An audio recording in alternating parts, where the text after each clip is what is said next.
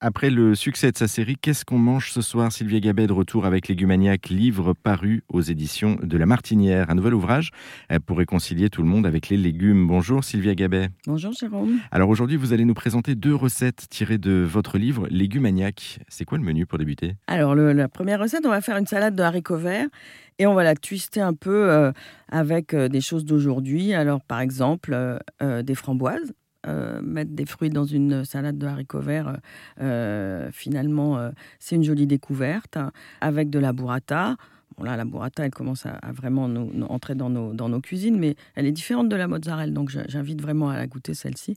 Et puis euh, la cacha qui apporte un crunchy bienvenue euh, à toute cette histoire. C'est quoi la cacha? Et alors la cacha, c'est euh, du sarrasin torréfié, c'est de la, graine de, du, sarrasin. D'accord.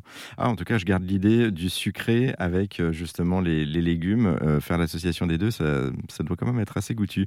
Le, la deuxième recette que vous allez nous présenter? C'est au moment où euh, les euh, haricots coco ou les haricots à écossais, euh, les légumineuses arrivent sur nos marchés, bah, il faut en profiter parce que bien sûr on les a toute l'année en version sèche, mais les versions fraîches à écossais sont à tomber, sont avec un soyeux qui est, qui, est, particulier dont il faut profiter en été.